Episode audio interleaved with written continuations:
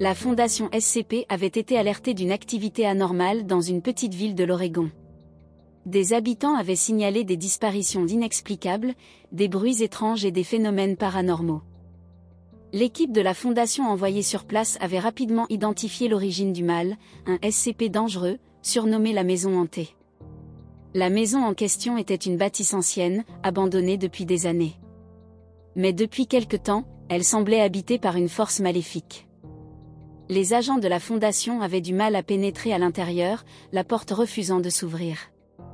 Mais ils avaient fini par y parvenir, et ce qu'ils avaient découvert à l'intérieur était terrifiant. Les murs de la maison étaient recouverts de sang séché, et des cris d'agonie résonnaient dans toutes les pièces. Des corps mutilés étaient étalés sur le sol, certains dans des positions impossibles. Et au milieu de tout cela, se tenait l'objet de toute leur crainte, un SCP qui prenait la forme d'une fillette de 6 ans, portant une robe en dentelle blanche tachée de sang. La fillette SCP avait commencé à rire d'un rire sinistre, et les agents de la fondation avaient senti leur sang se glacer dans leurs veines ils avaient compris qu'ils étaient piégés, et que la maison hantée était en réalité une prison.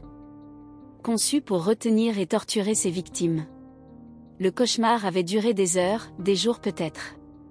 Les agents de la fondation étaient incapables de sortir de la maison, et la fillette SCP leur avait infligé les pires souffrances imaginables. Mais finalement, ils avaient réussi à trouver une faille dans les défenses de la maison hantée, et ils avaient pu s'échapper. Depuis cette expérience, les agents de la fondation SCP ne peuvent plus dormir la nuit. Ils entendent encore les cris de douleur de ceux qui ont été torturés dans la maison hantée.